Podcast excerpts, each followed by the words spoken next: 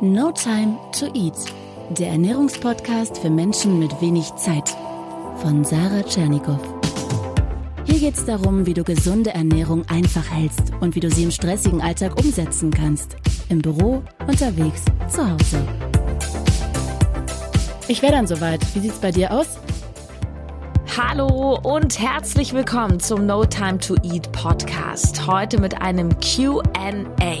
Ja, ich habe aufgerufen auf Facebook und Instagram und besonders dort auf Instagram war die Community sehr aktiv und ähm, ja, es ging darum, welche Fragen soll ich euch beantworten. Heute also eine sehr bunte Folge mit ganz verschiedenen Themen und ich habe sieben richtig coole Fragen rausgepickt, quer durch den Gemüsegarten.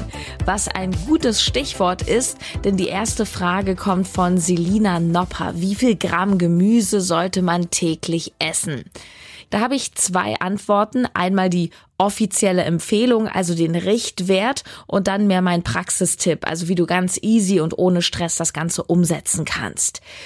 Die Deutsche Gesellschaft für Ernährung empfiehlt die berühmten fünf am Tag. Fünf Portionen, wobei ein bis zwei Portionen davon Obst sein sollen oder können, die meisten aber, also drei oder vier Gemüse eher vier. Und eine Portion, das ist immer eine Handvoll. Klar, die Hand ist bei jedem unterschiedlich groß, aber entsprechend sind ja die Mengen den Körperproportionen angepasst. In Zahlen ausgedrückt oder in einer mittelgroßen Hand sind es etwa 400 Gramm Gemüse am Tag und 200 Gramm Obst normaler Apfel zum Beispiel wiegt 120 Gramm, eine Banane 100, also etwa zwei Stück Obst wären das. Und beim Gemüse kannst du pro Handvoll auch so um die 120, vielleicht auch mal 150 Gramm rechnen und ähm, auf so einen Teller zwei, drei Hände voll Gemüse, da bist du schon richtig gut dabei. Ja, da sind wir schon sehr praktisch orientiert. Das einfachste und meiner Meinung nach wichtigste ist, was du dir angewöhnen solltest, zu jeder Hauptmahlzeit viel Gemüse. Und viel heißt auch wirklich, dass der halbe Teller voll ist.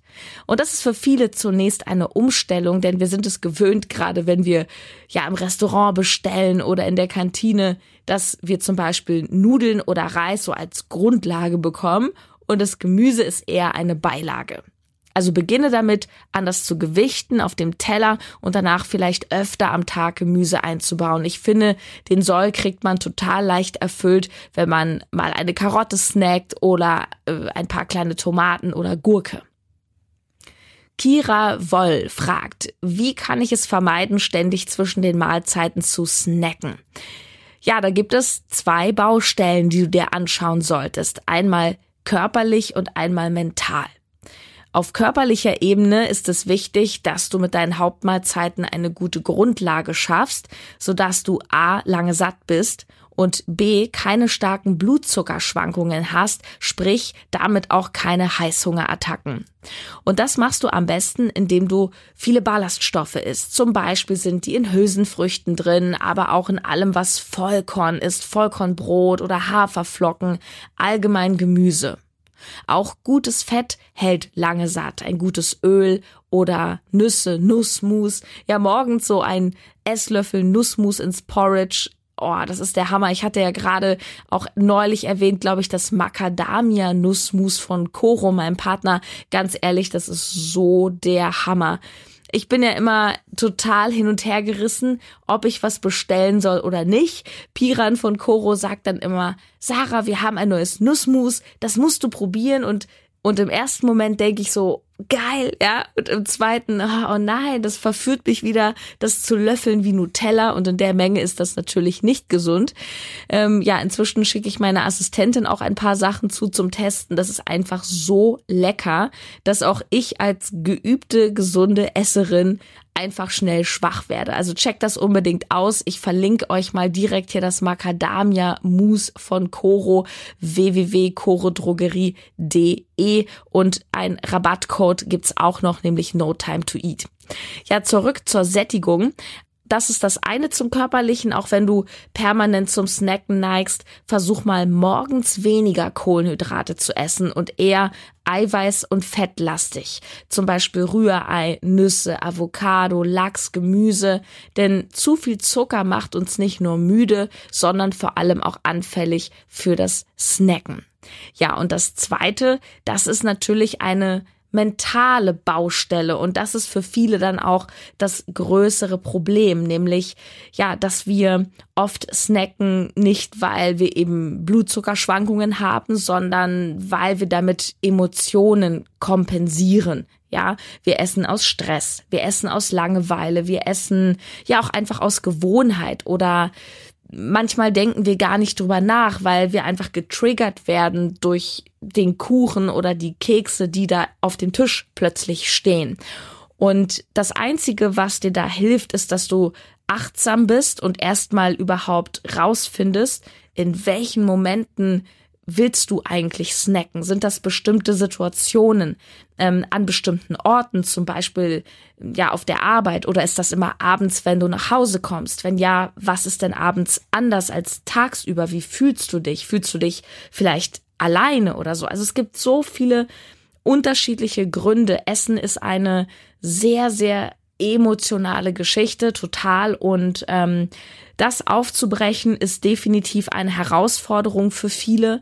Und äh, wenn es dir auch so geht, dass du dich dabei ertappst, gerade wenn es eher ja so eine mentale Geschichte ist, also wenn sich da viel in deinem Kopf abspielt, sowohl was Gedanken betrifft, aber auch was Emotionen und Gefühle betrifft, dann äh, check unbedingt aus, ob vielleicht der Dranbleiber Club von No Time to Eat was für dich ist. Den kannst du ja sieben Tage kostenlos testen. Klick einfach auf club.notimetoeat.de Nochmal club.notimetoeat.de und da gibt es ja die Community, da gibt es Rezepte, da gibt es aber eben vor allem auch dieses Mental-Coaching. Das ist der Schlüssel dort. Jeden Montagabend bin ich dort live mit einer Session, wo es genau darum geht, ja, dieses permanente Snacken, wenn es eher zur Last wird und eben nicht mehr eine Freude ist, wie wir das lassen können, wie wir ein entspanntes Verhältnis zum Essen entwickeln können, ohne zu verzichten, so dass es am Ende leicht fällt und Spaß macht. Madame Denise will wissen, was ist das beste Training für Muskelaufbau und was ist das beste Training für Fettabbau. Ja, für Muskelaufbau ganz klar Krafttraining mit schwerem Gewicht und wenig Wiederholungen. Und für Fettabbau ganz klar Krafttraining mit schwerem Gewicht und wenigen Wiederholungen. Ja, richtig gehört, also das gleiche. Krafttraining ist immer das Beste, ja, es ist im Grunde die einzige wirklich fundierte Lösung, egal welches dieser beiden Ziele du verfolgst. Erstmal klar, wenn du Muskeln aufbauen willst, das ergibt Sinn, ja, musst du die Muskulatur auch reizen. Aber gerade auch in einer Diät musst du genau dasselbe tun, die Muskeln reizen. Warum? Weil du in einer Diät durch den Mangel Muskelmasse abbaust. Ja, du verlierst ja nicht nur Fett, wenn du abnimmst, sondern der Körper baut im Grunde alles ab, was er in Anführungsstrichen nicht mehr braucht, weil er ja Energie sparen will. Das heißt, er geht sofort an die Muskeln. Du musst, wenn du abnimmst, quasi um jedes Muskelgramm kämpfen, damit du es nicht verlierst. Du kannst in einer krassen Diät nicht aufbauen. Du kannst höchstens ähm, das halten, was du hast. Und das solltest du mit aller Kraft tun. Und dazu ist es natürlich unabdingbar genug Eiweiß zu essen, aber vor allem den Muskeln zu signalisieren, hey, hallo, ich brauche euch noch, ja, ganz nach dem Motto, use it or lose it.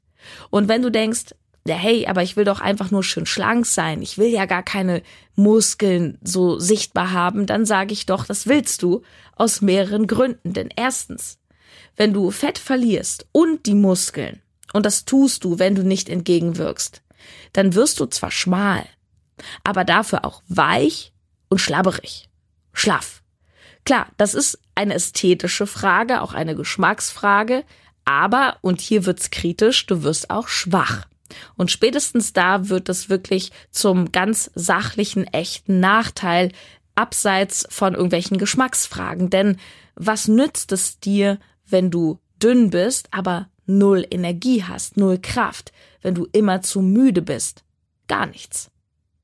Und zweitens, was viele beim Thema Fettverbrennen immer vergessen. Muskeln sind Kalorienverbrennungsmaschinen. Umso mehr Muskeln du hast, desto höher ist dein Grundumsatz, also die grundlegende Energie, die du täglich verbrauchst, sogar im Ruhezustand. Denn Fett ist eine träge Masse, also sie ist nicht tot, aber sie ist träge. Und Muskeln sind aktiv. Sie werden ja bewegt, sie erneuern und regenerieren sich. Das verbraucht Kalorien. Du kannst also mehr essen. Das also zwei wesentliche Gründe für Krafttraining, egal was du erreichen willst, aufbauen oder abnehmen. Und das, welchen dieser beiden Effekte du hast, steuerst du über die Ernährung. In der Diät heißt das weniger Kalorien essen, im Aufbau etwas mehr. Beispiel, du kennst ja Sophia Thiel, die Fitness-YouTuberin, ähm, und du weißt ja, was sie auch für unterschiedliche Formen, was sie für eine unterschiedliche Shape so hatte in den letzten zwei Jahren.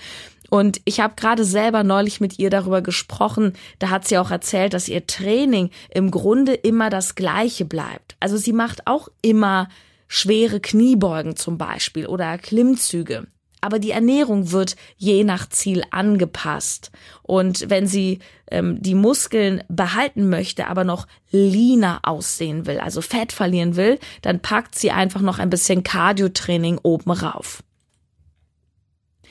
Viertens eine Frage von Mila, die ich wirklich total feiere. Wie gesund sind die Teesorten von Teekanne, wie zum Beispiel hier in New York äh, oder Lemon Cheesecake, Blueberry Muffin und so weiter. Finde ich klasse und ich muss gestehen, ich mag ja diese abgefreakten Teesorten total gerne. Ich habe ja auch manchmal so Sachen im Schrank wie Bratapfel oder Kirschmarzipan, so zur Weihnachtszeit. Super lecker, aber die Frage ist berechtigt. Und da müssen wir mal schauen, was ist denn eigentlich drin. Und die Wahrheit, das trifft übrigens auch ähm, auf die meisten anderen Teesorten zu, wie Pfefferminztee oder Früchtetee. Ja, das sind gar keine Tees, sondern eigentlich nur Aufgussgetränke. Denn was ist Tee? Tee entsteht ja durch das Verarbeiten, durch das Aufgießen der Blätter, ja, wie beim Grün- oder Schwarztee, beziehungsweise die Blätter werden getrocknet, gerollt, weiter verarbeitet, however, und da fallen fast alle anderen Sorten schon mal raus. Ja, wie kommt es nun, dass wir geschmacklich einen Bratapfel oder Cheesecake in der Tasse haben? Ganz klar durch die Aromastoffe. Und ob die nun gut oder schlecht sind, das hängt zum Beispiel davon ab, sind sie chemisch, synthetisch oder natürlich. Gerade Biotees, klar, auch Früchtetees werden im Biosegment mit natürlichen Aromen geschmackstauglich gemacht, wie mit Hilfe von Zitrone, Vanille oder anderen Gewürzen. Die meisten anderen Tees und auch die von dir genannten von Teekanne, die helfen äh, synthetisch nach. Also es sind künstliche Aromen, die dann nach Apfel oder Kuchen schmecken. Ja, aber heißt das, es ist gleich schädlich? Also bei Tees kann man allgemein sagen, Bio ist schon die bessere Wahl, weil dort hast du wirklich keine Pestizide, Herbizide, die dann auch irgendwie durch die Pflanzen kommen. Also auch wenn du jetzt so Kamillentee trinkst, ähm, hat Stiftung Warentest und auch Ökotest rausgefunden, da sind einige Tees belastet. Und nun, diese freakigen Teesorten sind vielleicht künstlicher, aber sie sind nicht unbedingt schädlich. Wenn wir uns anschauen, der Blueberry Muffin Tee, der enthält durchaus viele natürliche Aromen, wie Hibiskus, Apfel, Hagebutte und dann eben ein synthetisches Blaubeeraroma. Und alles, was hier in der EU an Tees zu finden ist, ist entsprechend zugelassen und ähm, entspricht den von der Europäischen Lebensmittelbehörde vorgegebenen beziehungsweise überprüften Richtwerten. Und alles, was irgendwie mal bedenklich war, weil toxisch ab bestimmten Mengen, wurde aus dem Verkehr gezogen. Also, wenn du alles zu 100 Prozent clean und richtig machen willst, trinke nur Biotee, der komplett natürlich ist. Ansonsten mach. Lieber trinkst du abends gemütlich einen oder zwei oder eine ganze Kanne von diesem Cheesecake-Tee, der keinen Zucker enthält, keine Kalorien hat, als du würdest dir tonnenweise den Cheesecake da selbst reinhauen oder irgendwelche Süßigkeiten, die eben voll sind mit Aromen und weiteren Konservierungsstoffen, Süßstoffen und so weiter. Aber ich muss sagen, das Thema ist sehr, sehr spannend. An der Stelle ist es auch nur kurz angerissen. Vielleicht mache ich da bei Gelegenheit noch mal mehr dazu. Es gibt ja auch in der Lebensmittelindustrie noch so die Unterscheidung zwischen Aromen, Aroma, Extrakt, natürlichen Aromen. Also eine Wissenschaft für sich. X-Ski fragt, was sollte man am besten vor oder nach dem Training essen? Na, ach Gott, das ist denke ich, ein Thema, das ein bisschen sehr überbewertet wird im Allgemeinen. Denn entscheidender als das davor, danach oder allgemein das Timing von Mahlzeiten ist ganz klar die Bilanz des Tages. Hast du deinen Bedarf gedeckt an Kalorien, an Nährstoffen? Und es ist auch eine Typsache, ja. Also, ob du vor dem Sport überhaupt etwas essen willst, zum Beispiel, ich musste früher gefühlt immer eine Kleinigkeit vor dem Sport essen. Heute trainiere ich oft nüchtern. Es ist auch ein bisschen eine Frage der Gewohnheit. Beim Ausdauersport ist schneller Zucker auf jeden Fall hilfreich rund ums Training. Schnelle Energie, ähm, sowohl davor als auch danach, geben dir ganz klassisch Obst wie Banane oder auch mal ein Stück Schokolade, warum nicht? Reiswaffeln, Maiswaffeln. Äh, ich finde, vor dem Training kann es auch etwas Fett sein, zum Beispiel Nüsse, das mache ich oft, oder ein Eiweißshake. Allerdings würde ich den nicht so cremig machen und auf gar keinen Fall mit Milch, damit er nicht so ein krasses Volumen im Bauch hat. Also ich mache den Eiweißshake dann immer mit Wasser. Der typische Eiweißshake direkt nach dem Training ist okay, aber er wird meiner Meinung nach überschätzt. Ja, weil der Körper soll ja schnell versorgt werden, aber auch Protein braucht eine Weile, bis es vom Körper aufgenommen wird. Bestimmt 45 Minuten oder so. Dann gibt es ja ähm, zum Beispiel das, nicht nur das Whey-Protein, sondern das Isolat, ähm, was eben ja auch zuckerfrei ist, weitgehend, also laktosefrei und schneller aufgenommen wird. Aber das geht eben auch wiederum nicht, nicht so schnell. Also ich glaube, eine Banane ist da also eine Banane ist deutlich schneller im Blut. Also ich finde es viel wichtiger, dass du über den Tag verteilt immer wieder Eiweiß zuführst, sodass du unterm Strich immer genug Protein im Speicher hast und dann kann der Körper sich auch immer versorgen, ja, egal wann du Sport machst und ob du da nun zwei Stunden vorher was gegessen hast oder nicht. Ähm, nach dem Sport, da ist schnelle Regeneration gefragt, also rund um ein hartes Training allgemein kannst du durchaus einfache Kohlenhydrate essen, wie die eben genannten Maiswaffeln und sowas. Das einzige, was ich nicht machen würde, ist unmittelbar nach dem Sport Fett essen. Denn das braucht am längsten, um aufgenommen zu werden und äh, das bremst auch zum Beispiel Kohlenhydrate, die du dazu isst, aus. Also die, die Aufnahme wird ausgebremst hör hier ein bisschen auf deinen Körper und schau mal, was du brauchst. Zwei habe ich noch. Schneehase möchte wissen, das finde ich auch schön, wie kann ich meinen Partner motivieren, mit mir clean zu essen? Tja, die große Gunst der Partnerschaft. Da fragst du jetzt mich. Auf jeden Fall weniger durch Druck und Argumentation. Wenn, dann durch positives Erleben und auch durch deine eigene positive Veränderung. Also lebe vor, dass es cool ist, dass es Spaß macht und mache deinen Partner dadurch neugierig.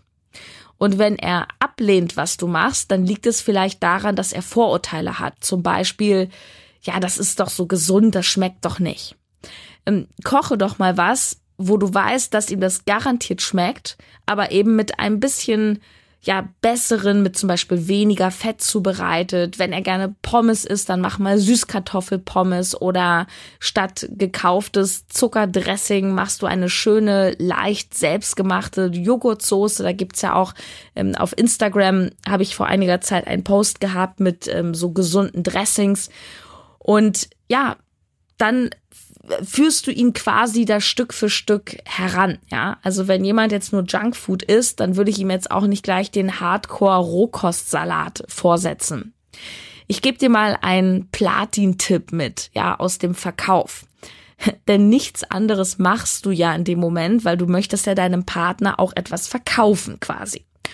Immer dann, wenn du jemandem etwas verkaufen willst, dann treffe keine Aussagen, geh nicht in so ein Argumentations- und Präsentationsmodus. Also versuche ihn nicht zu überzeugen, indem du äußerst, ja, das ist aber so gut für dich, weil und wir wollten doch und du wolltest doch so, das ist gesund, bla bla, sondern stelle Fragen. Mal angenommen, Schatz, das, was wir heute kochen, schmeckt dir wirklich gut, obwohl es gesund ist. Was spricht dann deiner Meinung nach dagegen, dass du mal probierst? Oder, Schatz, du willst doch abnehmen. Mal angenommen, nur mal angenommen, ich koche dir etwas, das dir wirklich schmeckt. Und du kannst davon obendrein noch die doppelte Menge essen und trotzdem abnehmen. Wäre das dann ein Versuch wert? Wer fragt, führt. Mareike Linz oder LNZ fragt, inwiefern kann mir die richtige Ernährung zu einem glücklicheren Leben verhelfen? Ja, die Frage ist so toll und auch ja, ein schöner motivierender Rausgeher, finde ich. Deswegen habe ich sie mir zum Schluss aufgehoben. Also, ich glaube, dass wir alle am Ende glücklich werden im Leben, wenn wir verschiedene Säulen im Leben ins Gleichgewicht gebracht haben. Und ich sehe da drei große Säulen. Das eine ist so Beruf, Karriere. Das zweite Familie, Partnerschaft, Beziehungen. Und das dritte ist Gesundheit, worunter natürlich die Ernährung fällt. Ich glaube zum Beispiel nicht, dass du dauerhaft glücklich wirst, wenn du eine Top-Verdienerin bist, mit deinem Traummann in einem Traumhaus lebst, aber 150 Kilo wiegst, den ganzen Tag müde bist, krank bist, kaputte Knochen hast und schlichtweg keine Energie hast für diese schönen Dinge im Privatleben.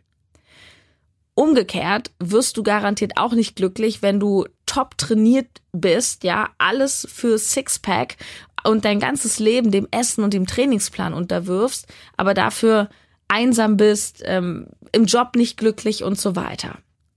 Mich persönlich machen Sport und eine gesunde Ernährung, wo auch Sünden durchaus erlaubt sind, deswegen so glücklich, weil ich, seitdem ich so lebe, ein fast schon unmenschliches Energielevel habe. Ernsthaft.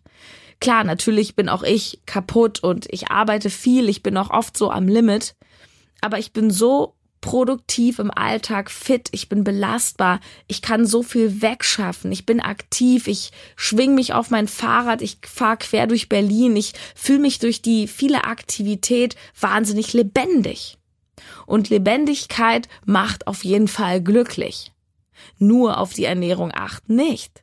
Also wenn jemand seine Low Carb Diät super streng durchzieht, aber sonst keine Freuden mehr im Leben hat und jeden Tag seine Nudeln verbisst, ja, dann gibt's zwar ein Sixpack vielleicht, aber auch keine Happiness, denn dazu gehört natürlich viel, viel mehr. Ja, wow, was für eine coole, bunte Folge. Und wenn sie dir gefallen hat, lass es mich wissen. Hinterlass gerne eine 5-Sterne-Bewertung bei iTunes. Damit unterstützt du meine Arbeit. Auch wenn du die Folge mal teilst, ja, über Soundcloud zum Beispiel, kannst du sie bei Facebook teilen, bei Instagram.